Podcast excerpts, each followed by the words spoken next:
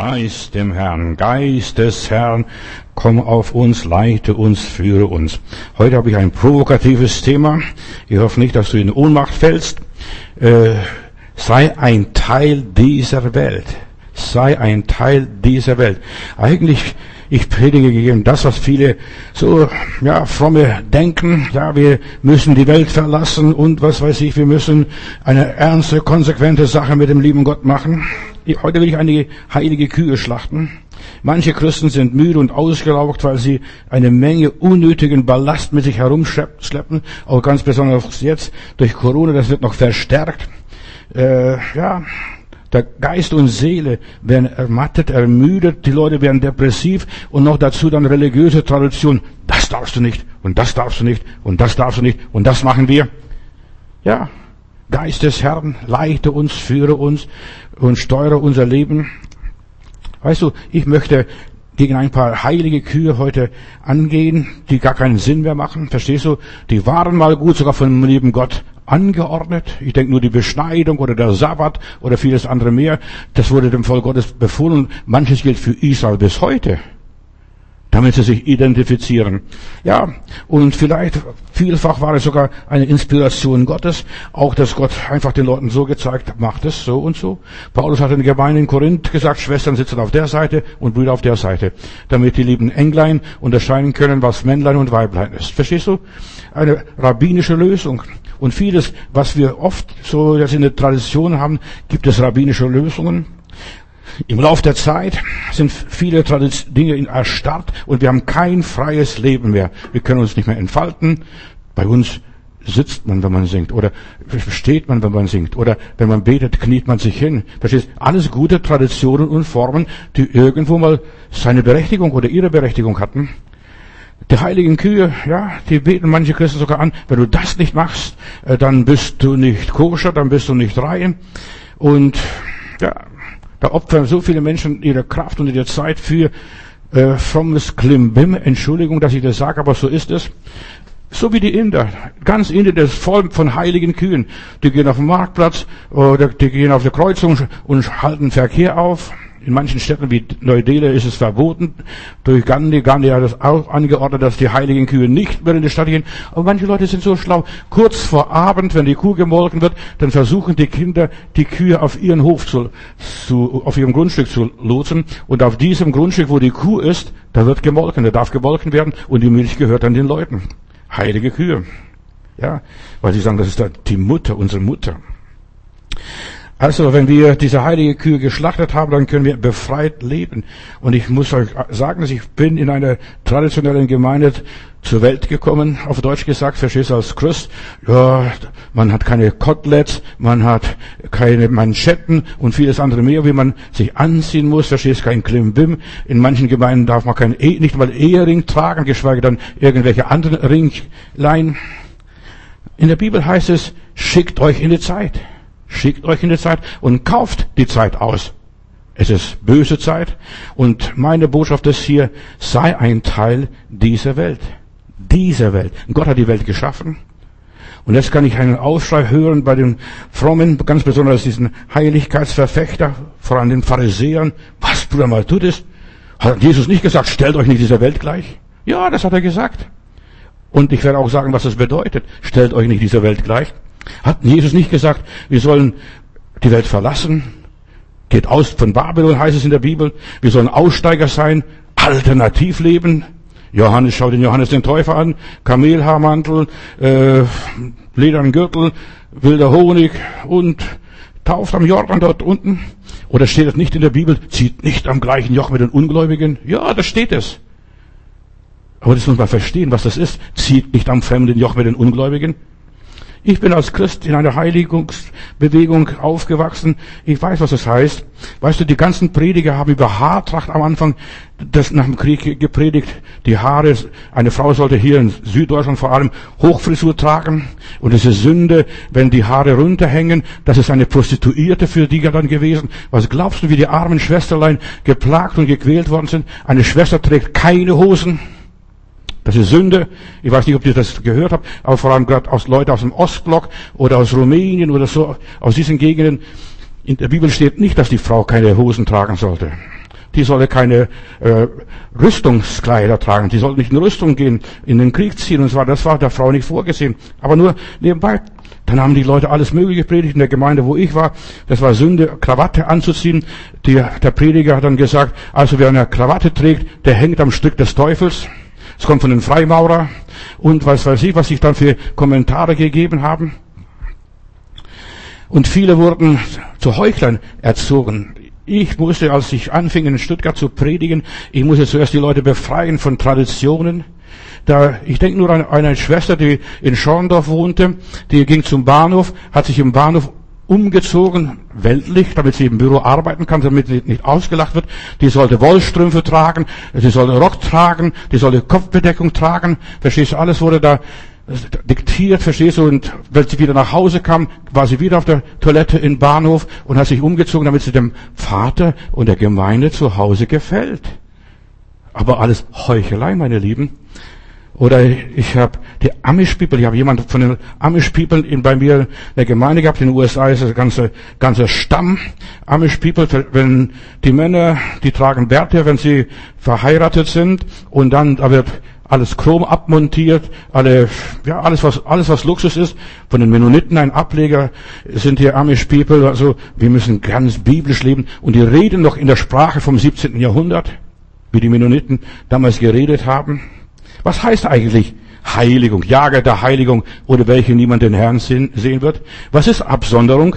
Zuerst einmal Absonderung von der Sünde. Wir sollen nichts mit der Sünde gemeinsam haben. Und Sünde ist Rebellion gegen Gott. Nicht nur Ziel verfehlen, sondern Rebellion gegen Gott. Wir sollten also nicht gottfeindliches Leben führen und immer Gott widersprechen. Und wie viele Christen widersprechen dem lieben Gott? Das ist gottfeindliches Leben. Was ist gottfeindlich? Wenn man sich von Gott getrennt hat, wenn wir uns von dem Heiligen Geist nicht leiten lassen. Wir sind zur Freiheit der Kinder Gottes berufen. Das ist die Bibel. Und nicht zum Gesetz. Wenn wir wiedergeboren werden und der Heilige Geist in uns wohnt, wird der Heilige Geist uns in alle Wahrheit leiten.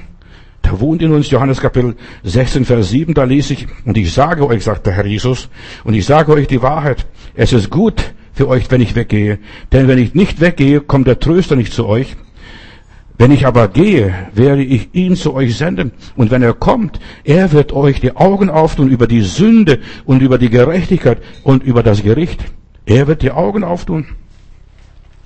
Die Augen auftun über die Sünde, dass sie nicht an mich glauben, über die Gerechtigkeit, dass ich zum Vater gehe, also dass, es, dass, dass sie Jesus anerkennen, dass, sie, dass sie Jesus verstehen, und die Gerechtigkeit, dass ich zum Vater gehe und ich mich hinfort und ihr mich hinfort nicht seht.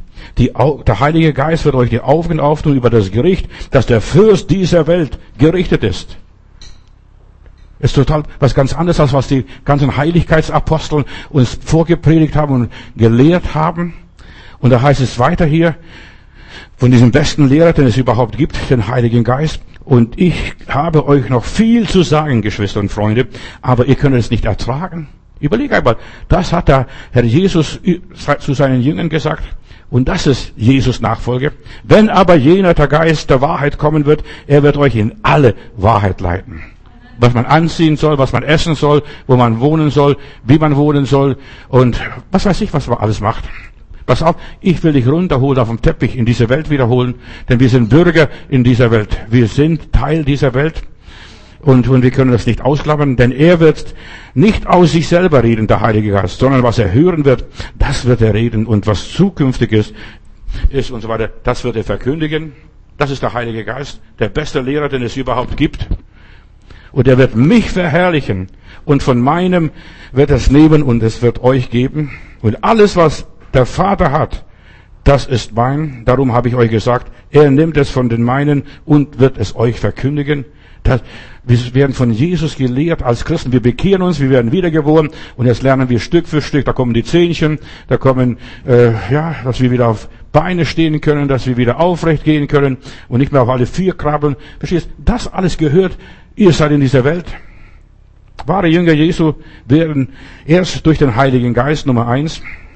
Und der Heilige Geist ist der Aufklärer der Menschen, was ich darf und was ich nicht darf, was ich ziemt und was ich nicht ziemt, was Gott gefällig ist und was Gott nicht wohlgefällig ist, was Gott abstoßt und Gott ekelt.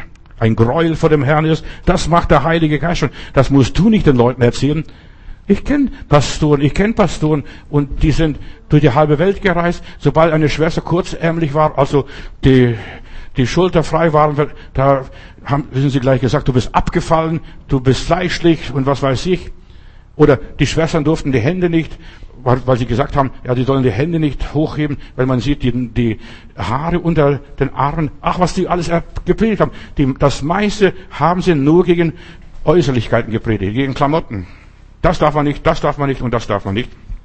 Und nur der Heilige Geist ist es, der uns zu Zeugen Jesu Christi macht. Wir sollen Jesus bezeugen. Und die soll die Kraft des Heiligen Geistes empfangen, dass wir gegen den Strom schwimmen können, dass wir wirklich das sein können, was Jesus will. Aber will Jesus das? Dass die Leute von der Kirche her predigen? Wenn ich schon allein die ganzen sakralen Kleider anschaue, weißt du, was die sakralen Kleider sind, was die Priester und Pastoren, vielfach Pastoren tragen Talar, ich, nichts gegen Talar, aber Talar äh, kommt aus der Antike, aus Rom. Die armen Prediger früher in der Gemeinde, es waren arme Leute, aber die waren talentiert, die konnten predigen. Aber die hatten keine gute Kleider. Und damit alle gleich angezogen sind, hat man einfach Gemeindekleider gehabt. Schlupfst rein in deinen Talar und dann predigst der arme Bruder und so weiter, dass gar kein Unterschied war. Der arme Prediger hat keine schönen Kleider, der steht vorne mit zerfransten Hosen. Ja, deshalb haben sie dann sakrale Kleider angeschafft und die hat man bis heute in der Kirche. Für bestimmte Feiertage, in der katholischen Kirche dann bestimmte Farbe. Das alles hat seine Bedeutung mal früher gehabt. Mittlerweile aber hat es keine große Bedeutung äh, und dergleichen. Oder in Krawatte predigen. In Russland, in manchen Gemeinden durfte ich nicht mit Krawatte predigen. Da haben wir gleich gewusst, diese Gemeinde ist da gegen Krawatten, die anderen sind für Krawatten. So und oder Zweireiher sogar. In manchen Gemeinden musst du sogar mit Zweireiher kommen, ganz vornehm, denn der Herr Jesus ist würdig. Und was haben die Kirchen, die Religionen, die Gemeinden gemacht auf der Mission? Die haben nicht Jesus exportiert, sondern die haben äh, Kultur exportiert. Dass den armen Negern, die dann draußen in Afrika in der Hitze waren, dass man eine Zweireiher verpasst hat, dass sie schwitzen in der Hitze, verstehst du, das ist ja Wahnsinn. Ein Farbiger in der Hitze soll schwitzen, verstehst du, das ist die englische Kultur.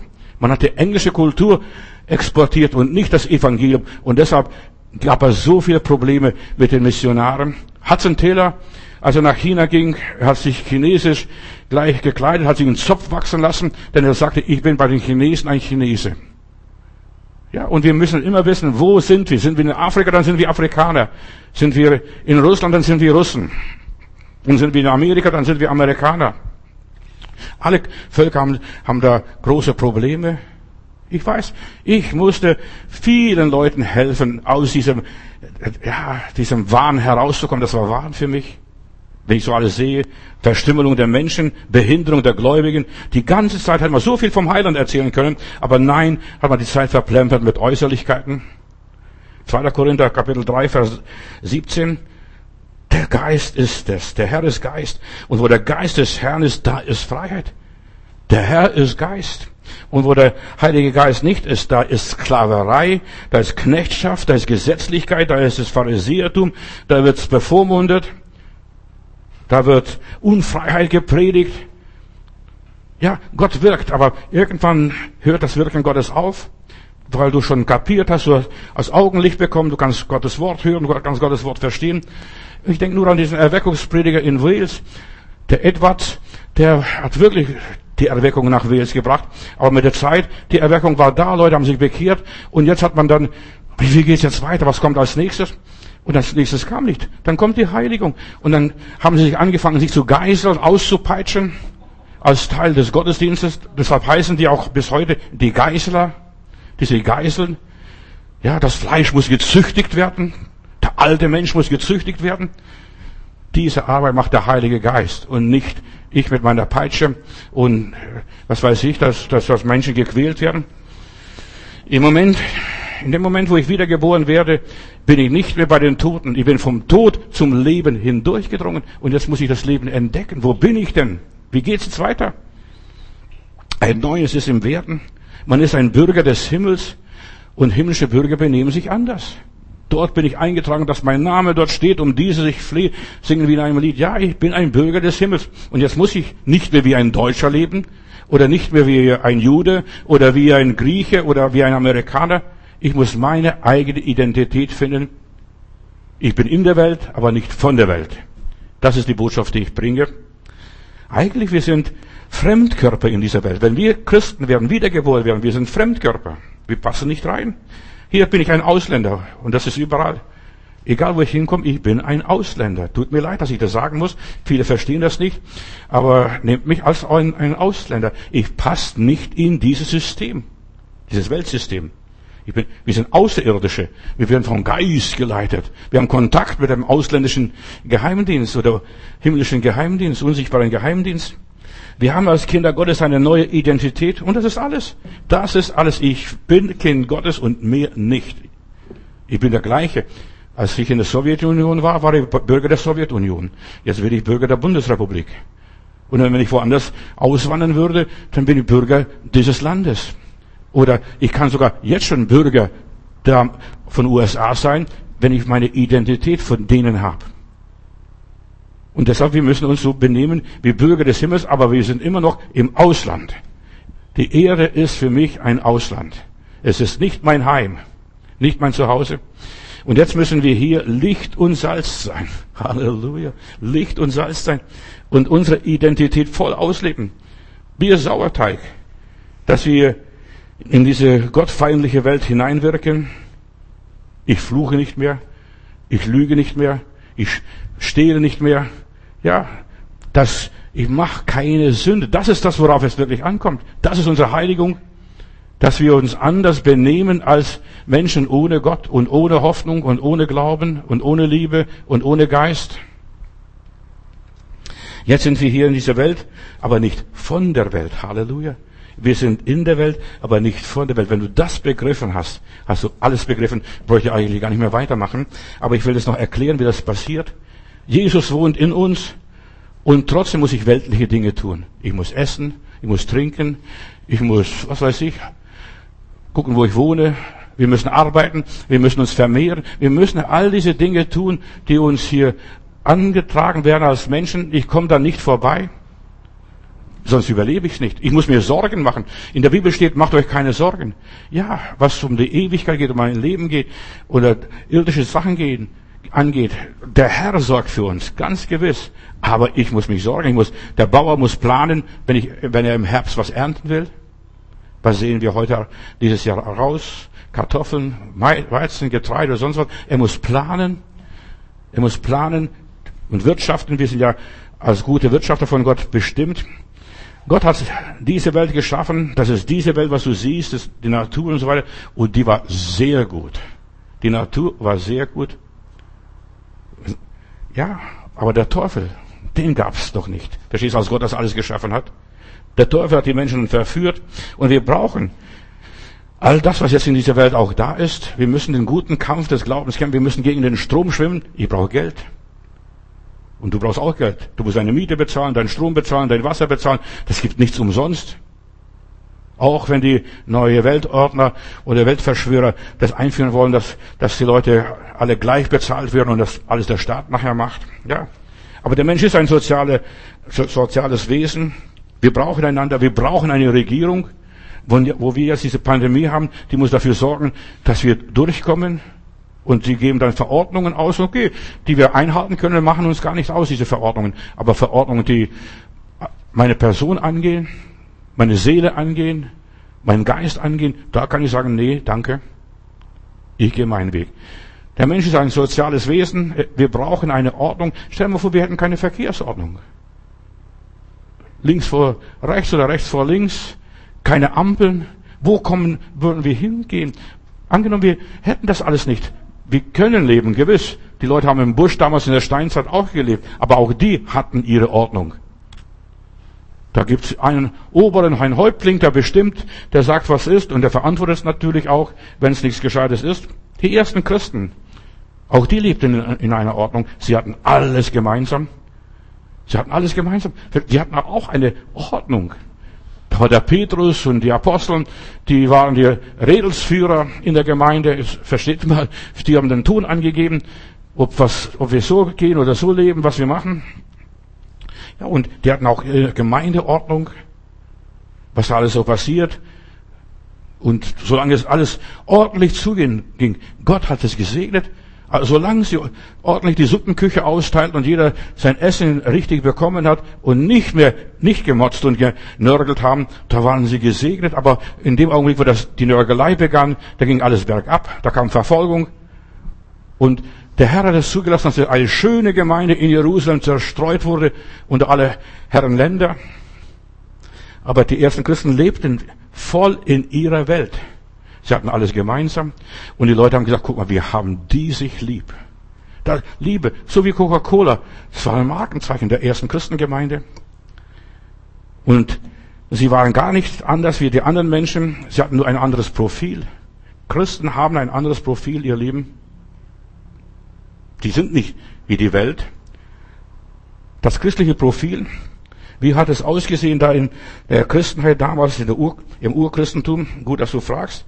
Da gibt es einen Brief an einen gewissen Diognetius. Hier dieser Brief von einem ungenannten und eigentlich den, man, er sagt den Namen, er ist Matthäus, nicht Matthäus, Matthäus heißt er. Das heißt der Schüler. Der Schüler von den Aposteln äh, gibt er sich aus und er schreibt an einen vornehmen Menschen, eine hochrangige Person, einen Brief, wie sind die Christen, also ein nicht, an einem Nichtgläubigen. Und es ist schön zu wissen, die Nichtgläubigen wissen immer die Wahrheit. Frag einen Türken, wie benimmt sich ein Christ? Der wird dir frei ins Gesicht sagen, der Christ macht das nicht, das, das nicht und das nicht. Frag einen Kommunisten, wie benehmen sich die Christen? Die Kommunisten wissen perfekt, wie sich Christen benehmen, ohne dass sie die Bibel gelesen haben. Nur nebenbei. Und hier dieser ungenannte Schüler hier, dieser Matthäus, schreibt dann diesem Diognet äh, und so weiter und beschreibt, wie ist der Christ. Und das ist die älteste Erklärung, was wir überhaupt haben in der Christenheit. So wie, ja, mit, damit ein Nichtgläubiger versteht, das sind Christen. Und die Christen wurden erst in Antiochus, Antiochien Christen genannt. Warum? Weil sie sich so benahmen wie Jesus. Die waren zuerst immer nur die Jünger, die Jünger, die des Weges sind und so weiter, den neuen Weg gehen, nicht den jüdischen Weg, sondern den neuen Weg gehen. Aber erst in Antiochien hat man von ihnen gesagt, das sind Christen, Christus in Kleinformat. Und genau das ist, was wir sind in dieser Welt, Christus in Kleinformat. Ja, Christus in Kleinformat. Und dieser Matthäus, er beschreibt diese Christen, was sie, wie sie früher in dieser Welt ihren Platz sahen, wie sie diesen Platz einnahmen, wie sie ihr Christsein auslebten, das Profil eines Christen, was es ist. Und da listet er einige äh, charakteristische Dinge auf vom Christen. Was ist ein Christ? Der nicht nur Halleluja ruft, von dem, das interessiert niemand. Das Halleluja rufen, dass er in die Kirche geht, dass er, dass er Bibel liest, das interessiert die Heiden nicht. Ja. Und dann umschreibt er dieser, dieser Schüler, wie sieht ein Christ? Und ich möchte auch das nachher ein Stück weit mit der Bibel belegen. Dieser Matthäus in seinem fünften Kapitel schreibt an diesem Heiden, woran sich die Christen unterscheiden. Und, und die unterscheiden sich gar nicht. Die sind genauso wie alle Menschen auch. Und das sagt er ganz knallhart. Sei nicht schockiert, aber das war das erste, die erste Christenheit. Die wurden verfolgt, starben als Märtyrer zum großen Teil. Aber sie sind wie der Rest. In dem Land, wo sie leben, den Deutschen sind sie ein Deutscher. Den Römern waren sie ein Römer. Den Skythen waren sie Skythen. Und den Barbaren waren sie Barbaren. Was es auch immer sind. Sie, sie unterscheiden sich gar nicht in der Sprache. Die sprechen da nicht irgendwie eine Geheimsprache. Ihre Gebräuche sind genau die gleichen Gebräuche, wie auch hier im Land sind, in dem sie gerade leben. Weder leben sie noch irgendwo in ihren eigenen Städten. Weißt du, und das ist nämlich das Übel. Christen haben gleich angefangen, sobald sie ein bisschen frömmer waren, ihre Stadt zu gründen, ein Kloster zu gründen oder was weiß ich alles aufzubauen. Das neue Jerusalem.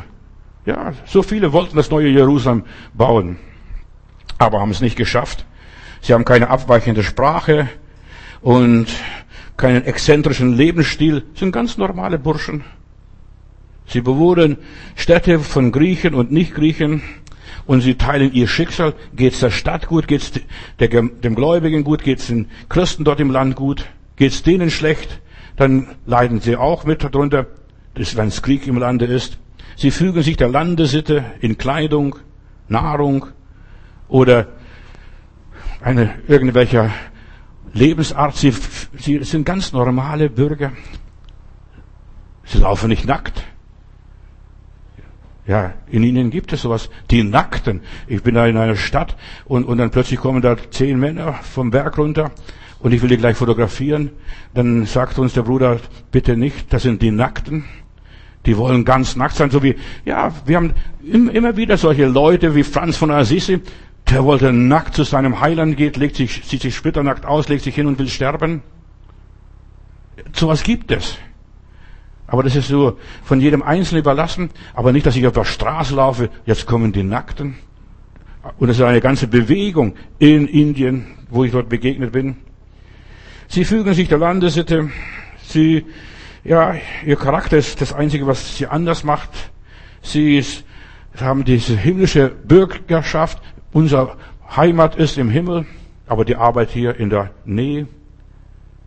Und ja, sie sind Bürger des Staates oder des Landes, der Regierung. Sie bewohnen jeder sein Vaterland, aber sie sind Fremdlinge. So schreibt dieser Matthäus. Sie sind Fremdlinge. Sie nehmen an allem teil als Bürger und sie ertragen als Fremde angesprochen werden. Als Fremde. Also, ihr seid nicht von dieser Welt. Seid doof. Wenn ihr das macht, verstehst du, den Armen helft und dergleichen. Das, die wurden ja beschuldigt. Wenn ich das hier weiter diese Geschichte lese, jedes fremde Land ist ihnen Vaterland und jedes Vaterland ist ihnen fremd. Verstehe das? Sie sind zwar Menschen, leben aber nicht nach Menschenart. Die leben auch nicht wie die Affen oder die Chaoten oder Aussteiger. Nein, sie leben das normale Leben eines Menschen. Sie leben auf der Erde, aber sie sind Bürger des Himmels. Und das ist das Geheimnis. Sie sind Bürger des Himmels. Und das weiß nur der liebe Gott und das weiß er selbst, wo er hingehört. Ich bin ein Bürger des Himmels. Man tötete sie und was weiß ich. Ihr Lebenswandel sprach für sich selbst. Sie haben Menschen geliebt, Menschen vergeben. Immer wieder lese ich in diesen Märtyrerakten, äh, dass sie sagen, Vater, vergib ihnen, denn sie wissen nicht, was sie tun. Und dann sich den Kopf abhauen lassen, sich kreuzigen lassen. Vater, vergib ihnen, denn sie wissen nicht, was sie tun. Das sind die Christen damals gewesen. Man tötete sie, aber dadurch hat man sie zum Leben gebracht. Und deshalb hat der Tullian einmal geschrieben, also Märtyrer, die sind das, der Same der Kirche. Je mehr Märtyrer, desto schneller und kräftiger wächst das Reich Gottes. Sie leiden Mangel an allem und sie haben doch alle Zeit, alles was sie brauchen. Sie machen andere noch reich durch den Segen, den Gott ihnen gibt. Sie sind anders, einfach anders gute Arbeiter, zuverlässige Arbeiter. Und die Bibel lehrt uns auch als Sklave, wenn jemand als Sklave berufen ist, der soll als guter Sklave sein, auch diesen sonderlichen Herren gegenüber. Und wir haben diesen Philemon-Brief, da ist so hochinteressant, den kürzesten Brief, aber einen starken Brief, was da drin steht. Und er ordnet dich, und wenn er dich freilässt, dann danke Gott dafür. Aber sei in dem Maß, wie du berufen bist, wenn du als Sklave berufen bist, bleib als Sklave. Versuch nicht als Rebellieren auf die Barrikaden zu gehen und dich zu befreien. Bitte Gott, dass er das vielleicht macht. Aber erzwinge nichts. Sie werden missachtet, heißt es dann in diesem Brief. Mit der Missachtung werden sie aber gerühmt und verherrlicht. So zuverlässig, verstehst du?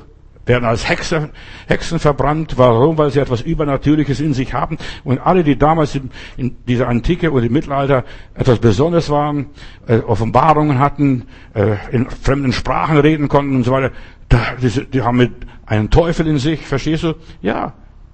Und Jesus sagt, freut euch, wenn sie euch lästern und beleidigen und kränken und was auch immer ist. Sie werden gekränkt und sie segnen. Ja, sie werden gespottet und sie ehren noch und sagen, danke, Bruder. Und einen anderen Grund äh, für Feindschaft haben sie nicht gehabt, verstehst du? Die Heiden, also, die haben nur das Gute gesehen und die haben gemerkt, du, wenn, wenn die so sind, müssen wir auch so werden. Und das ist das, was sie provoziert hat. Ihr Lebensstil, ihre Lebensart hat die Heiden provoziert, deshalb haben sie die Christen gehasst. Das Licht, äh, die Finsternis hasst die Finsternis, so heißt es in der Bibel. Um es kurz zu sagen, was im Leibe die Seele ist, haben sie gesagt, das ist die Welt für die Christen. Was die Seele in dem Leib ist, wie die Seele über alle Glieder des Leibes herrscht oder regiert, so sind auch die Christen über die Städte der Welt verbreitet und sie herrschen. Sie lassen sich nicht beherrschen, sie herrschen. Sie wissen, dieses Leben geht vorbei, schneller als man denkt manchmal. Früher sind die Leute sehr früh gestorben, die sind nicht 70 geworden, die sind schon mit 40 verendet. Sie waren verlebt. Wir haben erst in unserem Jahrhundert, dass man 80 Jahre und älter wird und 100-jährig. Sie, die, die sagten, die Seele wohnt im Körper, aber sie ist nicht der Körper. So sind wir die Christen. Sie ist, wir haben den Geist Gottes und der ist in uns und manifestiert sich durch unsere Handlungen dann nachher. Die Seele, die unsichtbar ist, ist auf dem Körper beschränkt und der ist sichtbar. Und so auch der Glaube, der Gott, des Gottesdienstes und so weiter, ist beschränkt auf mein praktisches Leben. Deshalb hat Jesus so oft die Leute heimgeschickt. Geh nach Hause und, ja, und bleib zu Hause. Du musst nicht mir nachfolgen unbedingt. In die Mission gehen oder was Großartiges tun. So ist auch bei den Christen. So weiß man zwar von den Christen, dass sie in der Welt sind, aber ihre Religion bleibt unsichtbar.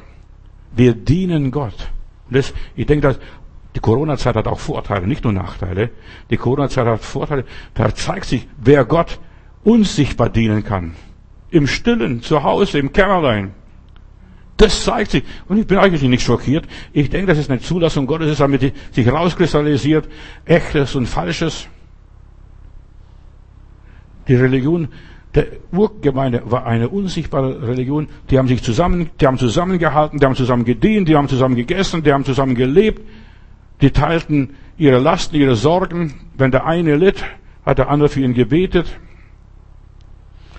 Der wahre Christ ist Gottes Repräsentant in dieser Welt. Das ist der wahre Christ. Du und ich, wenn wir wiedergeboren sind, wenn wir diese lebendige Hoffnung haben, wir repräsentieren Gott in dieser Welt. Gott kommt nicht vom Himmel runter. Ich bin hier unten. Du bist hier unten. Und wir repräsentieren Gott. Johannes Kapitel 17, Vers 15, da sagt der Herr Jesus, ich bitte nicht, die Christen, die Gläubigen aus dieser Welt herauszunehmen. Verstehst du? Ja, schick Erweckung, das große Zeichen Wunder geschehen. Nein, ich bitte nicht, dass du sie aus dieser Welt errettest und hinausnimmst, aber ich bitte dich, sie vor dem Bösen zu bewahren. Sie gehören nicht zur Welt, so wenig wie ich zur Welt gehöre. So einfach geht es. Die meisten Christen möchten, dass, wenn sie gläubig werden und Anfechtungen und Versuchungen und Probleme kommen, dass schnell ein U-Boot kommt und mich wegschnappt. Vergiss es. Das ist, warum so viele Christen auf die Entrückung warten. Weißt du, Entrückung wird nur ein ganz kleiner Teil erleben. Die meisten werden ganz normal sterben, wie das Gesetz dieser Welt ist. Die, Entrückung ist nur für ganz wenige und in einer ganz bestimmten Zeit. Weißt du, der Herr Jesus sagt, wenn die Zeit nicht verkürzt würde, würde kein Mensch selig werden. Das ist diese Zeit, wo Entrückung stattfinden wird. Die ist noch nicht da wahrscheinlich. Viele Menschen sind heutzutage permanent überlastet und gehen bis an ihre Grenzen. Das Ergebnis ist, dass sie am Rande zusammenbrechen. Das zeigt jetzt die Situation. Selbst die Atmosphäre um uns herum ist so voller Stress, voller Druck, voller, voller Entmutigung, negativer Einstellung. Ach, was wollt ihr Christen? Wie wollt die Welt verändern? Ich will die Welt nicht verändern. Ich bin in dieser Welt und ich bin ein Stückchen Salz, ein, ein Kristall, Salzkristall. Mehr bin ich nicht. Bisschen nur ein Salzkristall. Die gute Nachricht ist, dass Christen zwar in dieser Welt leben und nach Johannes 17 hier wirklich gar nicht mehr zu dieser Welt gehören. Wir sind schon entrückt, bevor wir entrückt werden. Wir sind Bürger einer himmlischen Welt. Ja. Wir müssen nicht nach dem System dieser Welt funktionieren oder uns so benehmen, wie die Welt benimmt eine Ohrfeige gleich die nächste wieder. Verstehst du? Dann gibt's bald Leute ohne Zähne, ohne Augen und ohne Ohren. Verstehst? Zahn um Zahn, Auge um Auge. Und so benehmen sich viele Christen Vergeltung. Wahre Christen wollen keine Vergeltung. Die wissen, die Rache kommt vom Herrn. Er ist der Belohner und der Bestrafer, je nachdem. Unsere Haltung soll eine ganz andere sein als Christen. Deshalb, ich möchte hier eine Botschaft bringen, die Gott mir aufs Herz gelegt hat. Du solltest in dieser Welt sein, aber nicht von dieser Welt sein. Bürger, du gehörst einer anderen Partei, einer anderen Sippe, einer anderen Rasse, was auch immer es sein mag. Menschen reagieren auf Probleme meistens, indem sie aufgebracht und ja, ärgerlich da sind, entmutigt stehen und so weiter. Oh, pass auf, jetzt muss man was tun. Nein, der Gläubige tut nichts. Der lässt Gott arbeiten. Und er weiß, alle Dinge dienen zum Besten, die für das Leben berufen sind. Jesus hat in Johannes Kapitel 14, Vers 27 gesagt, wir sollen nicht beunruhigt sein, besorgt oder verängstigt oder was auch immer ist. Wir sollen, ja, furchtlos sein und gegen den Strom schwimmen. In der Welt habt ihr Angst, aber seid getrost, ich habe die Welt überwunden. In uns wohnt ein anderer Geist. Wir sind Menschen anderer Art. Ja, nur dann können wir auch eine andere Haltung einnehmen und uns auch anders entwickeln. Das gehört zu unserem Christsein. Eine gute Einstellung oder Herangehensweise kann eine Situation total verändern. Ich bin auf Gott eingestellt. Ich lebe für ein ewiges Ziel. Das ist das Leben. Egal, da fallen tausend auf der Seite und zehntausend auf der anderen Seite. Und selbst mich wird's nicht treffen. Warum? Weil ich ein anderes Ziel habe. Menschen, die kein Ziel haben, die fallen um wie Mehlsäcke. Unsere Reaktion entscheidet über die Wirkung, wie wir dann reagieren. Oh, der ist gestorben. Oh, der ist gestorben. Ja, Leute sterben jeden Tag. Alle paar Sekunden sterben zwei bis drei Menschen auf dieser Welt. Mit Corona oder ohne Corona. Keiner interessiert sich. Verstehst? Kinder sterben, Säuglinge sterben, Kreise sterben. Die Einstellung, unsere Reaktion. Was passiert ja? Wir müssen diesen Weg der Welt gehen. Glaub doch nicht, dass du, wenn du Christ bist, dass du nicht mehr stirbst. Du wirst einen natürlichen Tod erleiden und ich werde die Würmer fressen oder das Feuer verbrennen.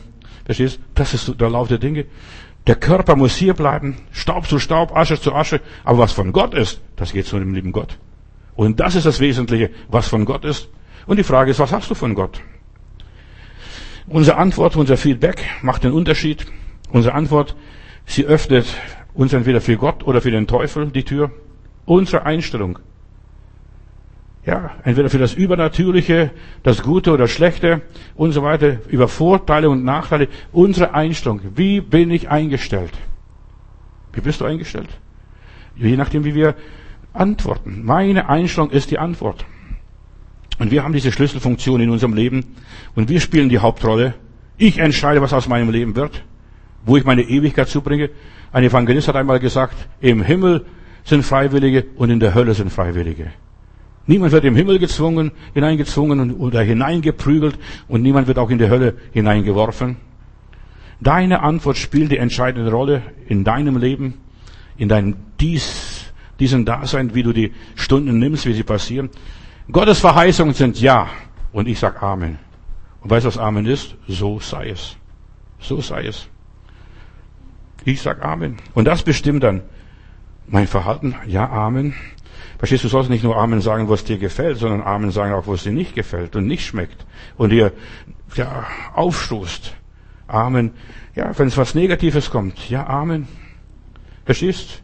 Habe einen Prediger bei uns in der Gemeinde gehabt und der hat erzählt, ein Schweizer, ein Evangelist, und er hat erzählt eine Geschichte. Er war irgendwo auf einem Geburtstagsfeier eingeladen, zur Gemeindefest, und da war Kaffee und Kuchen, und da gab es eine Schwester, so wahrscheinlich eine Pfingstlerschwester, die hat immer Amen, Halleluja, der Kaffee ist gut, der Kuchen ist gut, Amen, preis dem Herrn, Halleluja, das ist gut und das ist gut und das ist gut. Und diesem Bruder Fuhrer, das ging so auf die Nerven, dass immer die, dieses Mädchen da immer sagt, oder diese Frau, Amen, Halleluja, Amen, Halleluja, preise man, das ist gut und das ist gut. Und dann hat ein Mädchen Kaffee ausgeschenkt und ein bisschen Kaffee verschüttet und da war ein Fleck im Kleid dann, so brauner Fleck, verstehst du, und Kaffee geht wahrscheinlich gut aus, raus. Und dann sagt sie, kannst nicht aufpassen, hier, dass du Kaffee verschüttest, kannst nicht richtig einstecken. Dann sagt Samuel Fuhrer und sagt, das, das ist in mir so richtig reingefahren, dass sie ganz laut rief, Halleluja, ein Fleck im Kleid. Verstehst? Kannst du auch Halleluja sagen, ein Fleck im Kleid? Ein Problem ist da. Nicht nur, wenn alles gut und glatt ist, preist der Herrn, das ist wunderbar, Halleluja, wunderbar. Da haben wir genug Halleluja-Schreier. Aber wenn ein Fleck im Kleid ist, ja, wir sind in dieser Welt.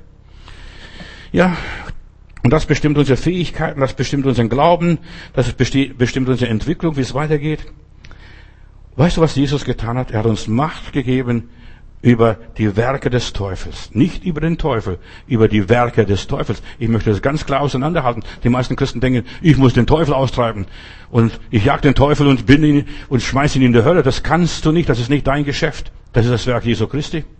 Aber was wir tun dürfen und können, wir sollen die Werke Satans zerstören. Jesus kam, um die Werke Satans in dieser Welt zu zerstören und hat uns Autorität und Vollmacht gegeben. Vertreibt die Dämonen, die ihre Behausung verlassen haben, die Unterteufel. Dafür sind wir zuständig. Seit Jesus können uns die dunklen Mächte, das Negative nichts mehr schaden. Und weil wir in Christus sind, stehen wir über diese Dämonen, über den Teufel, über den Fürsten dieser Welt sogar, weil Christus in uns ist, die Hoffnung auf Herrlichkeit. Wir sitzen mit Jesus auf dem Triumphwagen und wir triumphieren. Durch ihn haben wir die Autorität, in der unsichtbaren Welt den Dämonen zu widerstehen? Nein, das mache ich nicht. Weißt du, mach die Steine zu Brot oder spring hier runter, zeig, demonstriere, zeig der Welt, was du kannst. Nein, Jesus hat der Welt nichts gezeigt, dass er was kann. Er hätte ganz schön runtersegeln können da vom, von der Sinne des Tempels, aber da hat er es nicht gemacht. Ich muss niemand was beweisen. Und das ist Christsein. Ich muss niemand was beweisen. Ich muss Gott nicht hier auf den Tisch stellen und sagen, das ist der Herrgott. Das ist er nicht. Verstehst du? Ich muss niemand beweisen. Jesus gab uns Autorität und er sagt, ich gebe euch Macht über alle Werke des Feindes. Über alle Werke des Feindes. Lass es zergehen, was es ist. Alles, was der Teufel anrichtet oder angerichtet hat. Alles, was er uns so auftischt, im Angesicht unserer Feinde deckt er uns den Tisch, der Herr. Und das ist alle Werke des Teufels oder des Feindes. Satan wird von Jesus gerichtet, den musst du nicht richten. Und ich möchte dir sagen, wage es nicht. Du bist nicht gewachsen, diesem Luzifer entgegenzutreten. Er ist ein Lichtengel, Thronengel. Ich habe einen Verrückten gehabt. Wir haben Taufe am Kocher da in Süddeutschland äh, im Fluss eine, eine Taufe und dann kommt ein frisch bekehrter, so Grünschnabel, kommt und sagt, und krempelt schon die Ärmel hoch und sagt, ich nehme mit dem Teufel auf. Habe ich gesagt, Bruder, hör doch auf mit diesem Blödsinn. Du kannst mit dem Teufel nicht aufnehmen. Das hat einer gemacht, das war Jesus Christus. Er hat einen guten Kampf gekämpft. Und weißt du, was mit diesem Jungen geworden ist? In einer Klapsmühle gelandet. Du kannst nicht mit dem Teufel aufnehmen. Das macht der Herr Jesus. Hat gemacht. Und der letzte, der Feind wird besiegt, dass, wenn Jesus wiederkommt und hier seine Füße auf dem Erden, hier auf dem Ölberg setzen wird und Satan für alle Zeit vertreiben, verjagen wird. Aber wir können jetzt mit diesen Dämonen, mit denen, was die Werke des Teufels sind, da können wir vorangehen. Satan selbst, ja, der sitzt in sicheren Gefilde, der macht seine Hände nicht dreckig, aber die Dämonen machen die Hände dreckig. Und das ist alles Weltliche, alles, was Gott nicht meint, alles, was uns provoziert. Ja, und Werke des Satans sind, ist alles für mich, jetzt ganz pauschal. Werke Satans sind, ist all das, was ich hier zurücklasse, wenn ich zum Heiland gehe. Meine Sorgen, meine Krankheit. Ja, ich werde alles hier zurücklassen. Mein Geld, meine Anfechtungen, ja, meine Verletzungen, das ganze Übel, das werde ich alles hier lassen.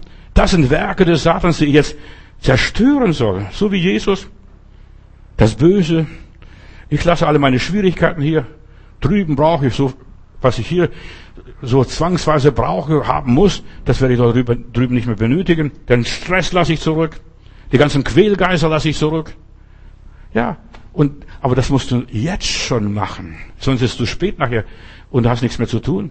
Die ganzen Ruhestörer, alle meine Plagen und Ängste lasse ich zurück. Das alles brachte der Teufel nach dem Sündenfall in dieser Welt. Das sind die Werke Satans. Alles, was mich so stresst und ärgert.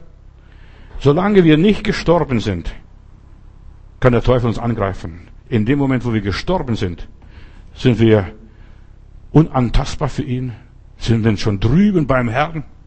Wohl dem, wenn wir sterben, bevor wir sterben. Halleluja. Wohl dem, wenn wir sterben, bevor wir wirklich sterben, dann hat, haben wir noch was vom Leben hier gehabt. Halleluja. Dann habe ich noch was vom Leben gehabt. Abraham und Sarah möchte ich jetzt ein paar alte Geschichten noch nehmen aus der Bibel und bearbeiten ein bisschen, um dieses Thema zu äh, bisschen aufzubauen. Abraham und Sarah, sie haben ihren Jungen, den Isaac, erst bekommen, nachdem ihre Leiber erstorben waren.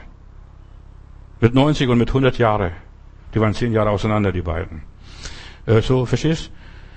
Schon längst erstorben. In Römer Kapitel 4, Vers 19. Und ich will das beweisen. Wir müssen sterben hier, bevor wir wirklich sterben. Dann habe ich noch was vom Leben. Dann haben die beiden auch noch was vom Leben gehabt mit dem Isaac. Und er wurde nicht schwach, dieser Abraham, im Glauben. Und das ist, wie wir Christen leben, dass wir nicht schwach werden im Glauben. Und als er auf seinen eigenen Leib sah, der war schon erstorben, er war nicht mehr zeugungsfähig, er war ja fast hundertjährig war. Und auf den erstorbenen Mutterschoß der Sarah hat er auch nicht geachtet. Verstehst du? Das ist Glaube, dass du nicht auf die Umstände schaust. Und der Gläubige ist es, dass er nicht auf die Umstände, auf das Zeitgeschehen schaut, sondern er sagt, oh, mit meinem Gott stehe ich über alles. Es wird kommen, wie es kommen muss, wie Gott es festgelegt hat, wie es versprochen, verheißen wurde. Und dann lese ich Hebräer 11, Vers 12 noch.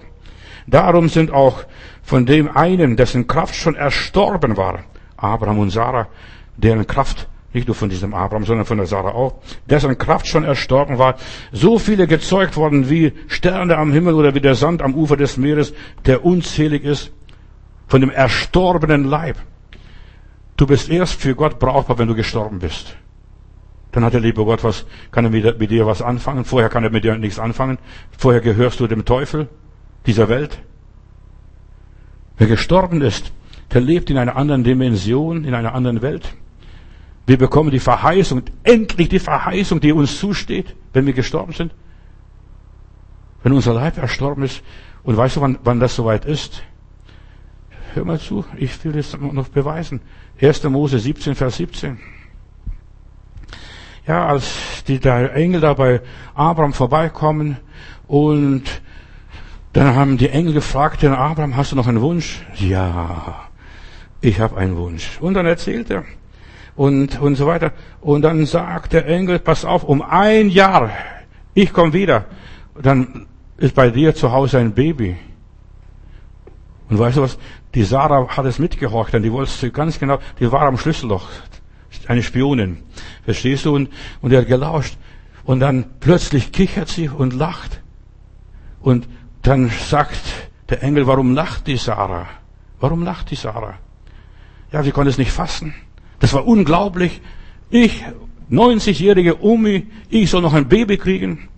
Und dann, als Abraham das hörte, dem ging es nicht besser. Da heißt es, da fiel Abraham auf sein Angesicht und lachte. Wer steht da und lacht? Lieber Gott, du hast dich getäuscht. Ich bin kein Jüngling mehr. Ich bin nicht mehr zeugungsfähig. Mit mir kannst du nichts mehr anfangen. Aber du, ich weiß nachher, nachdem er den Isaac gezeugt hatte, hat er noch sechs Kinder gehabt von der Ketura. Lies mal in der Bibel. Verstehst? Ich bin uns, bin ich zeugungsfähig? Ja, er lachte. Soll mir mit 100 Jahren ein Kind geboren werden? Ach, lieber Gott, hör auf mit dem Quatsch. Und meine Sarah, die schon 90-jährig, soll die noch gebären? Bei der ist alles schon erstorben. Das ist Glaube. Das ist, was ein Mensch, der mit Gott lebt und wandelt, an den Tag legt. Das ist, wer sich anders benimmt. Verrückt. Er ist verrückt von hier nach dort. Von der Seite nach dort. Verstehst du? Und verrückt. Und die Wende in unserem Leben kommt, wenn wir anfangen zu lachen. Wir sind erst geheilt, wenn du über deine Vergangenheit lachst. Und solange du noch plärrst und heulst, vergiss es, du bist nicht geheilt. Da musst du in eine Seelsorge gehen. Und deshalb, Sarah lacht. Nein. Und deshalb heißt Isaac auch der Lachende, der da lacht. Sarah hat gelacht. Das war das ihr Problem. Aber das ist Glaube, das ist Nachfolge. Einfach lachen. Und wir lachen viel zu wenig. Der Teufel will uns das ganze Leben versauern und vermiesen. Lach über dich selbst. Nicht über die anderen schadensfroh sein. Unglaublich, ich kann es nicht fassen. 100 Jahre und meine Frau 90, die soll, wir sollen noch ein junges Pärchen werden. Die Wende kommt, wenn du anfängst zu glauben, dass du spinnst. Ja, hör mir gut zu, ich will dir verdeutlichen, dir zu helfen. Ich bin selbst zu diesem Glauben gekommen. Als ich dann anfing zu glauben, ja, un, ja, gibt's nur Verrückte können glauben. Andere Menschen können gar nicht glauben. Umgangssprachlich äh, hier dieses Glauben, was die Sarah und der Abraham hatte. Weißt du, man sagt umgangssprachlich, du hast einen kleinen Mann im Ohr. Hast du schon gehört von diesem kleinen Mann im Ohr? Ja. Etwas Unsinniges, du hörst etwas. Ja, du wirst noch über ein Jahr ein Kind kriegen, Sarah und so weiter. Oder Abraham. Ein Mann im Ohr. Wer hat das gesagt, Herr? Etwas Unsinniges. Oder der Engel hat es gesagt, Abraham. So was Verrücktes, so was Unsinniges, so was gegen die Schöpfung, sogar gegen die Natur. Etwas Wahnsinniges, Unvorstellbares. Wer flüstert in deinem Ohr? Hast du den kleinen Mann? Weißt du, was, das, was der kleine Mann ist für mich? Ich habe drüber nachgedacht. Ich habe sogar irgendwann in Stuttgart oder Heilbronn irgendwo darüber gepredigt, über den kleinen Mann. Das ist dein Ich. Dein menschliches Ich.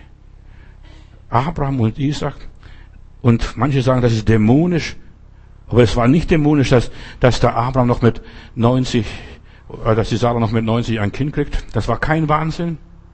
Der kleine Mann im Ohr. Das geht nicht mehr mit rechten Dingen zu. Wenn du sowas hörst, wie das, was du in der Bibel liest, das ist, so vieles in der Bibel für mich unglaublich. Entweder glaube ich es oder glaube ich es nicht. Wenn du die Verheißungen Gottes hörst, das sind nicht deine Ohrengeräusche. Der kleine Mann im Ohr. Dieses kleine Ich, der kleine Mann. Ja, der glaubt an den großen Gott.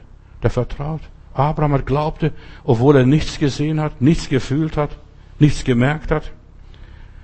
Und das kann man nur glauben, wenn man 100% von Gott erfüllt ist. Das ist das Leben in dieser Welt. In der Welt, aber nicht von der Welt. Wir sind wieder Salz und Licht in dieser Welt. Wir leben doch nicht mehr wir, sondern Christus lebt in uns. Der kleine Mann. Verstehst du? Der kleine Mann. Wenn den Predigt über den kleinen Mann halten. Der Herr in uns, verstehst du? Plötzlich kommt er zu uns und redet zu uns. Mit ihm entscheiden wir, jetzt zu sagen, Herr, ich lebe jetzt mit dir. Und selbst wenn die ganze Welt mir entgegensteht, widersteht, mich verdammt und verflucht, solch ein Mensch ist ein Außerirdischer. Und Abraham war ein Außerirdischer, ist ausgezogen aus Ur in Chaldea, aus der Zivilisation von damals, hat alles hinter sich gelassen, die ganze irdische Welt. Seine, sein schönen Bungalow, Bungalow und sein Schloss, was er alles da hatte. Er ist wie ein Engel auf Erden. Ja, der Mensch, der glaubt, dass wir ein Engel auf Erden. Kennst du diese Filme, ein Engel auf Erden? Also ich habe gerne angeguckt mit meinen Kindern diese Filme. Die laufen im Bibel TV auch ab und zu mal noch. Ein, ein Engel auf Erden. Ja, die haben einen Auftrag. Und wenn sie ihren Auftrag erfüllt haben, dann gehen sie nach Hause. Und wir alle Gläubigen, wenn wir Jesus Ja gesagt haben, wiedergeboren sind, erfüllt sind mit dem Heiligen Geist, haben einen Auftrag hier auf dieser Erde. Wir sind Engel auf Erden. Wir haben eine Botschaft auszurichten. Wir sind Botschafter in Christi Stadt. Wir sind Gottes Repräsentanten, Stellvertreter Jesu Christi. Papst Johannes der 23. hat einmal in einer Predigt gesagt, ich bin nur ein Repräsentant Jesu Christi hier auf Erden, ein Stellvertreter auf Erden. Ich mache nur seine Arbeit. Eigentlich Papst zu sein, das ist nicht mein Geschäft. Das wäre eigentlich Jesus ein Geschäft, aber ich bin nur sein Stellvertreter, weil er jetzt beim Vater ist. Und genauso auch du bist ein Papst in deiner Umgebung, da wo du lebst.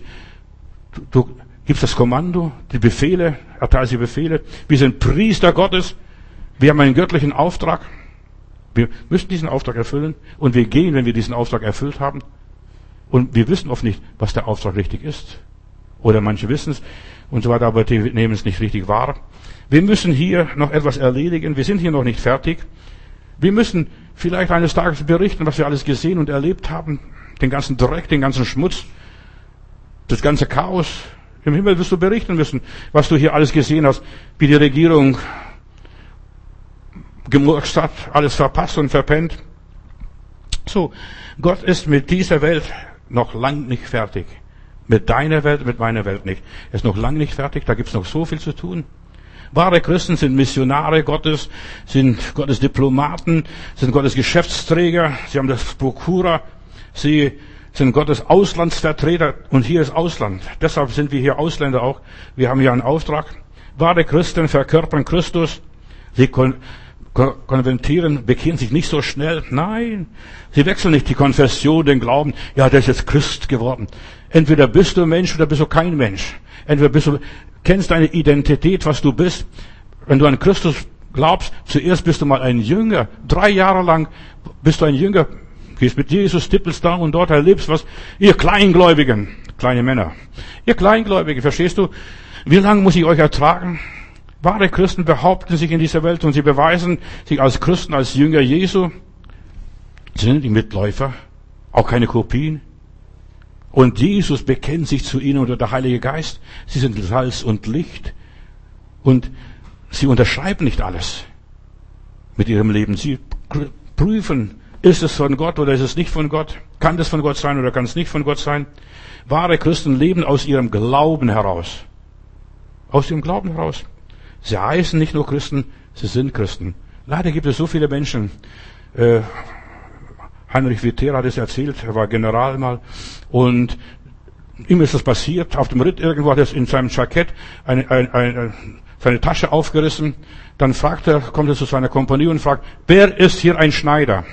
Und dann meldet sich ein Bürschle und sagt, ich bin ein Schneider und geht dann vor und sagt, du kommst nachher auf mein Zimmer und zeigt ihm sein Problem, dass die Tasche so einen Riss hat, da solle die Tasche genäht werden und so weiter. Und wenn er ein Schneider ist, dann wird er das machen. Dann sagt der Bursche dort in der Stube, Herr Viter, Herr General, ich heiße Schneider, aber ich bin kein Schneider. Und so viele Christen heißen Christen, sind aber keine Christen. Schimpfen sich Christen, aber sie sind keine Christen. Ja, sei ein Christ, so wie es im Buch steht. Und ich denke nur an, die, an Daniel und seine drei Freunde dort in Babylon. Daniel, die wurden als Gefangene dort auf dem Hof des Königs genommen, als Prinzen, und wurden dann richtig gefüttert, richtig gepflegt, parfümiert und gecremt und geölt. Und dann plötzlich irgendwo finden sie, machen sie eine Entdeckung, das sind nicht wir. Wir wollen nicht mit der Speise des Königs uns verderben, denn da wurde alles Mögliche gefressen, dort am Königstisch was den Juden verboten war. Und Daniel und seine Jungs, seine Freunde sind für mich eine Ermutigung. Christen in dieser Welt. Sie waren im System drin. Sie waren auf dem Königshof. Und Daniel war der oberste über Wahrsager, Zeichendeuter und was weiß ich. Die Chaldäer steht ja in der Bibel. Lies mal nach.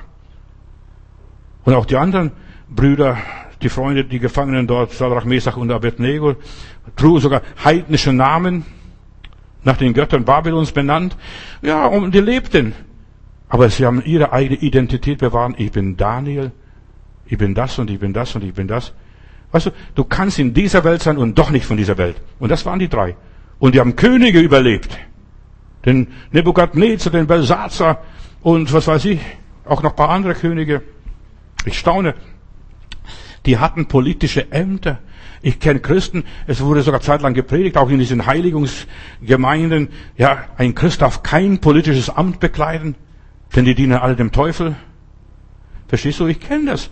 Weißt du, da hat man oft, ja, und da, die, viele Christen haben sich versündigt am Leib Jesu Christi. Was glaubst du, was wäre, was würde passieren, wenn viel mehr Christen im Bundestag sitzen würden? Nicht nur CDU. Ja, echte, bekennende Christen.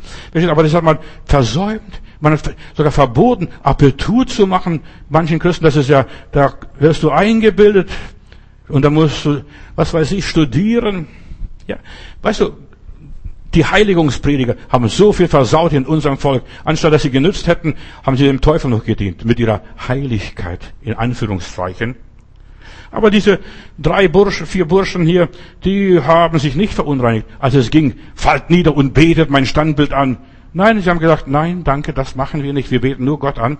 Und sie gingen lieber in den Feuerofen, als das Bild des Nebukadnezars anzubeten oder von der Speise des Königs zu essen. Wir trinken lieber Wasser und essen Salat. Wenn wir mit Gott gehen und Gott in uns ist, und Gott mit uns ist und wir Gott suchen und Gott lieben, das, das ist eine Herzenssache, eine Sache der Seele, hat nichts mit dem Körper zu tun, hat nichts mit Äußerlichkeiten zu tun, hat nichts mit einem Parteibuch zu tun, hat mit nichts zu tun. Oder Gemeinde oder Kirche. Und wir entdecken, je mehr wir mit Jesus gehen, umso mehr entdecken wir ihn, näher mein Gott zu dir. Das ist, was wir brauchen. Wir dringen immer tief in die Geheimnisse des Heils ein. Und, und wir merken, so, der liebe Gott hat uns so viel zu geben. Wer mit Gott geht, muss seinen Weg finden, seine eigene Verantwortung, so wie Daniel, wie diese drei Jungs. Wir werden das Steinbild nicht anbieten. Schlag uns tot, wenn du willst. Aber wir werden es nicht machen. Das ist Christsein in der Welt. Du musst herausfinden, was ist für uns zuerst mal das Wichtigste, was ist für Gott das Wichtigste.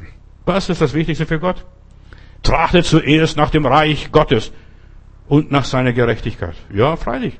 Aber das meint ganz was anderes, als was heutzutage Land auf Land ab gepredigt wird. Es hat nichts mit Kirche zu tun. Reich Gottes ist nicht Kirche. Reich Gottes ist Leben mit Gott. Das ist Reich Gottes. Das Reich Gottes ist inwendig in uns. Wenn du nach Hause gehst, du nimmst das Reich Gottes mit nach Hause. Inwendig in uns. Und deshalb, du musst lernen, dich selbst erstmal wichtig zu nehmen. Und das Reich Gottes in dir, Christus in mir, die Hoffnung auf Herrlichkeit. Das ist total was anderes. Und das kann ich überall ausleben. Das konnten die Christen in der Sowjetunion im Untergrund reichlich ausleben.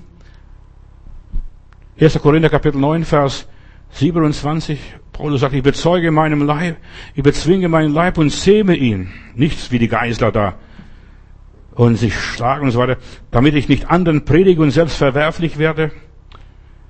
Ja, damit ich anderen nur was vormache und vorpredige und selbst nicht den Weg gehe. Wir dringen immer tiefer in die Geheimnisse Gottes ein, je mehr wir mit dem Heiland gehen und dem Herrn Jesus vertrauen und den Herrn Jesus lieben. Und selbst ja, damit ich selbst nicht versage, nicht scheitere, selbst nicht Schiffbruch erleide, mich selbst nicht vernachlässige. So viele Christen vernachlässigen ihr Seelenheil, die denken, ich muss alles für die Kirche machen, für die Gruppe, für die Organisation. Was nützt es? Du dienst allen Menschen und ruinierst dich selbst. Was nützt es? Du kleiner Mann, du kleine Frau. Ja. Jesus sagt, ihr könnt nicht das alles jetzt ertragen. Ja, wir können es nicht. Deshalb war der Heiland so oft, eigentlich für seine Jünger hat er keine andere Bezeichnung gehabt, ihr Kleingläubigen. Ihr Klein, konntet ihr nicht hier mit mir eine Nacht mal wachen? Konntet ihr nicht gegen den Sturm eingehen? Konntet ihr da nicht, ihr Kleingläubigen? Alles nur ständig beleidigt er seine Jünger mit, ihr Kleingläubigen. Ja, ihr Ich war so klein und so schwach. Sie mussten im Alltag sich noch bewähren, in der Gesellschaft sich bewähren. Ein Christ bewährt sich im Alltag in aller Liebe, nicht nur am Sonntag. Am Sonntag kann jeder Teufel an Gott glauben. Aber im Alltag, ja, wenn man nach Hause kommt und es raucht, wenn es nach Hause kommt und stinkt, verstehst du? Wenn du nach Hause kommst und da ist nichts mehr im Kühlschrank. Ja, zu Hause. Im Alltag bewährt sich man sich. Und gerade der dritte Johannesbrief ist auch sehr interessant. Könnt ihr auf meiner Bibelschule da im Internet nachgucken und ein bisschen da studieren. In diesem Brief geht es ganz besonders um Leben im Alltag. Hab deinen Alltag im Griff. Dein Leben im Griff. Dein Alltag. Wenn du deinen Alltag nicht im Griff hast, vergiss das ganze Christsein. Aber wir müssen herankommen und heranwachsen zum vollen Mannesalter in Christus. Dein Alltag ist wichtig was in deinem Leben passiert, was sich dort abspielt. Das ist die Plattform und die Bühne für deine Seele. Dir soll so gehen, wie es deiner Seele geht. Und wie geht's deiner Seele? Hier macht man sich Sorgen. Ja, hier erlebt man im Alltag Schmerzen, Höhen und Tiefen. Da bist du manchmal gut aufgelegt zu Hause, aber in ein paar Minuten da läuft eine Laus über die Leber, tritt jemand auf deine Hühneraugen und dann ist vorbei mit einer Halle, dieser Halleluja-Höhe. Wer ist ein Diener Gottes? Nicht jeder Pastor, Prediger, Evangelist oder Superstar, Heilungsevangelist. Und manchmal sind die Heilungsevangelisten selber todkrank. In aller Liebe. Ich kann euch Geschichten erzählen. Wer den Willen Gottes tut, der erfüllt seinen Platz, wo er steht, wo Gott ihn hingestellt hat in dem Dienst oder in die Aufgabe, in dieser Funktion oder jener Funktion. Hab dein Leben im Griff, was es auch immer ist. Sei ein Teil dieser Welt. Dein Alltag im Griff haben. Es gibt ein schönes Lied, was wir mit unseren Kindern gesungen haben. Schade, dass wir heutzutage nicht mehr diese alten, schönen Lieder singen. Wir leiern nur Chorus runter, rauf und runter. Ja, aber in diesem Lied, das wir mit unseren Kindern immer gesungen haben, nach jedem Bibellesen haben wir immer, immer ein Stückchen was, irgendein Lied, neues Lied gelernt, entweder mit der Flöte oder mit der Gitarre. Jesus heißt uns leuchten. Nein, Jesus heißt uns leuchten mit hellem Schein. Wie ein kleines Lämpchen brennen klar und rein. Christen sollen leuchten in der dunklen Welt. Jedes an dem Plätzchen, wohin Gott es stellt. Jesus heißt uns leuchten, zuerst für ihn. Sicher weiß und merkt er, ob wir für ihn glühen, ob wir helle leuchten in der dunklen Welt. Jedes an dem Plätzchen, wohin Gott es stellt. Jedes an dem Plätzchen, wohin Gott es stellt. Jesus heißt uns leuchten, auch um uns her, in der Nacht und Sünde, in des Leidens Meer. Selig, wenn ein Lämpchen seinen Kreis erhält, leuchtend an dem Plätzchen, wohin Gott erstellt. Du bist von Gott an einen bestimmten Platz, in eine bestimmte Funktion gestellt. Und das hat Jesus noch gesagt, stell mal vor. Er hat zuerst mal gesagt, ihr sollt nicht am gleichen Joch ziehen mit den Ungläubigen. Und dann sagt er, geht hin in alle Welt und predigt das Evangelium aller Kreatur. Widerspricht er sich nicht? Doch. Und was er unter der Welt versteht, bring deinen Auftrag zu Ende. Erfülle die göttlichen Vorgaben für dein persönliches Leben. Bring deine Arbeit zu Ende. Da, wo Gott dich hingestellt hat. Jeder an sein Plätzchen, wohin Gott ihn stellt. Bei vielen Leben, in vielen Menschenleben, wenn ich so ihr Leben anschaue, in der Seelsorge, in den letzten 50 Jahren habe ich so viele Menschenleben sehen dürfen und betrachten können. Was bei den meisten Menschen im Leben ist, bei so vielen Christen, lieben Heilandsleute. Lauter Ruinen, unvollendete Baustellen, da mal was angefangen und da mal für den Heiland was getan und dann wieder stehen gelassen, dann wieder woanders geackert. Viele leiden. Und deshalb sind so viele Christen krank, weil sie nicht ihren Platz ausgefüllt haben, treu ihren Platz ausgefüllt, auf Gedeih und Verderb. Und das macht einen krank. Da verplempert man so viel Energie, verschwendet so viel Zeit. Ein wahrer Christ macht da weiter, was Gott in seinem Leben angefangen hat. Und hat an, irgendwo an was bei dir angefangen. Mach die Sache weiter und mach die Sache fertig.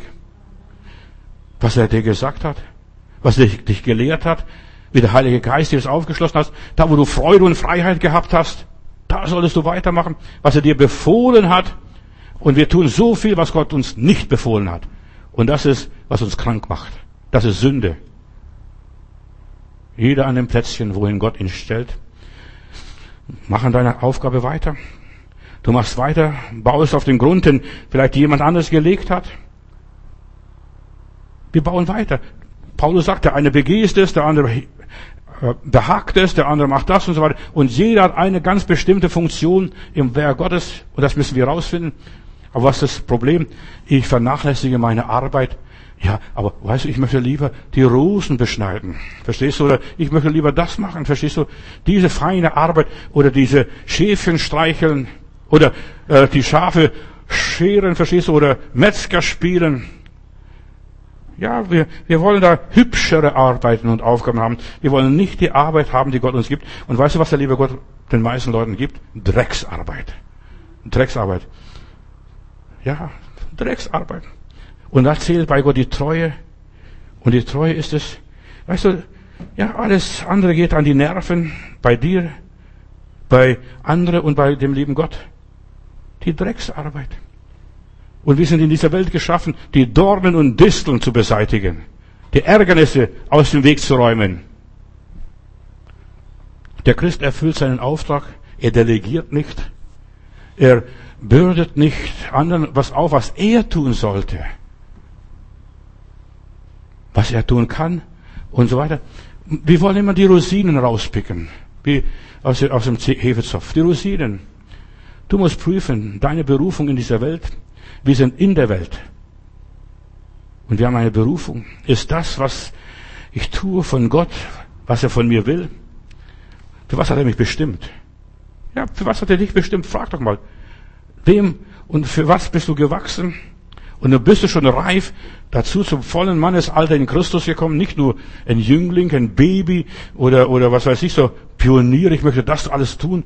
Nein, du musst ein Vater, eine Mutter in Christus werden. Und was, das ist schon eine ganz große Aufgabe. Vater und Mutter in Christus zu werden. Menschen zu ermutigen, Menschen zu begleiten, was auch immer ist. Du musst dich fragen, ist meine Berufung zweifelsfrei von Gott? Ist meine Berufung zweifelsfrei von Gott? Ist es wirklich erwiesen, dass sie von Gott ist? Und es muss sich erweisen, ja, hier werde ich von Gott bestätigt, hier werde ich von Gott beglaubigt, hier klappt es, hier habe ich Freude, da habe ich keine Freude, aber da habe ich wieder Freude, verstehst du? Das liegt mir, das liegt mir nicht. Viele Menschen bilden sich was ein, nur Wunschdenken. Also so viele wollen Pastoren werden. Verstehst du, weil sie so schön sehen, wie andere man, wie man anderen kommandiert und Befehle erteilt. Mein eigener Bruder, der sagte, Johannes, das, du kannst, das kann ich auch. Habe ich gesagt, bitte. Ich habe in Ludwigsburg eine Gemeinde gehabt, dort kannst predigen jeden Sonntag. Hat ein paar Wochen gemacht. Dann sagt er, du, wie ist der Stoff ausgegangen? Wie ist der Stoff ausgegangen? Verstehst du? Du musst auch einen Stoff haben. Du musst immer Nachschub. Das brauchst du. Und er ist für was anderes berufen. Der kann Musik machen, der kann ein Lied hören kann so gleich nachspielen. Und er kann jetzt andere begleiten, verstehst du?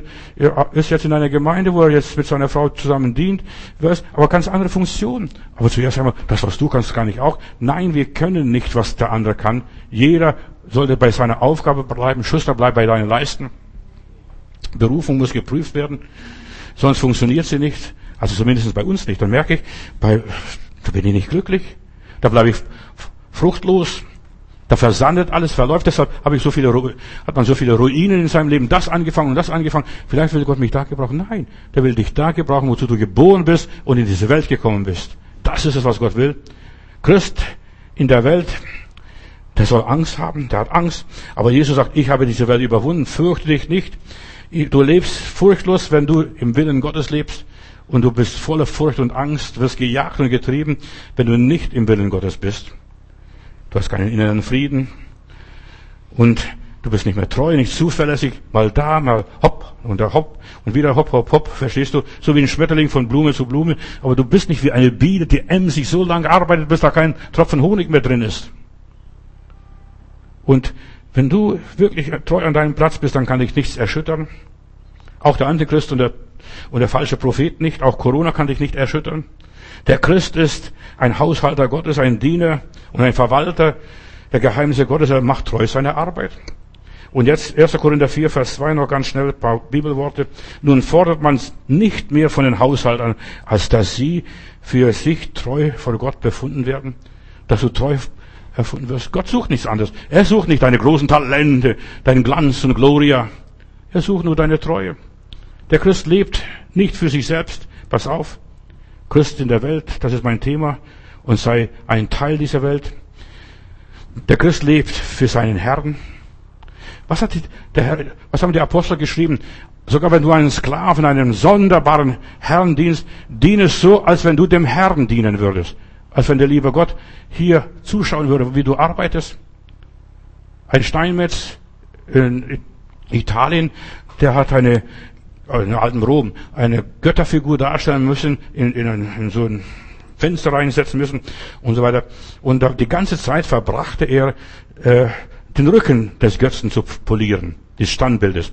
Und da kommt einer vorbei und sagt, also von vorne alle Leute sehen von vorne, aber kein Mensch wird seinen Rücken sehen. Dann sagt er doch, die Götter sehen auch den Rücken. Die Götter sehen auch den Rücken. Wenn die Heiden schon so sind, so penibel und so genau nehmen, dass, dass er nicht nur vorne an das Gesicht, an das Äußere so poliert und arbeitet, sondern den Rücken poliert von dem Götzen. Die sehen auch den Rücken. Wir sind, ja, als Christen hier für unseren Herrn da für unseren Nächsten da und, jetzt halte ich fest, für deine Nachkommen. Ich und mein Haus, wir wollen dem Herrn dienen. Matthäus 25, Vers 21.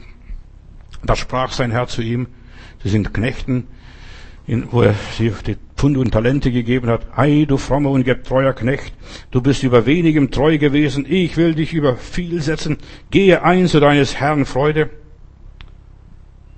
Wir sind hier, um Gott Freude zu bereiten. Gehe ein zu der Freude deines Herrn, um Gott zu gefallen, zur Verherrlichung Gottes. Wir sind die Reklame und Aushängeschilder unseres Herrgotts.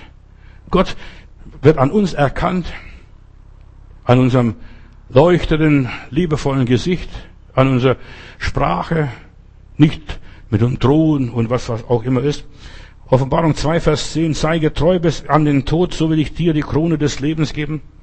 Der Christ ist für hier und so weiter durch sein Verhalten und sein Vorbild, andere zu ermutigen, andere zu lehren, sein Beispiel. Leute werden dann in deine Spuren gehen, die du jetzt mal austrampelst, im Schnee oder im Sand, um andere die Gnade Gottes zu geben, andere zu ermutigen, die Gnade, die ich empfangen habe, dass ich sie weitergebe.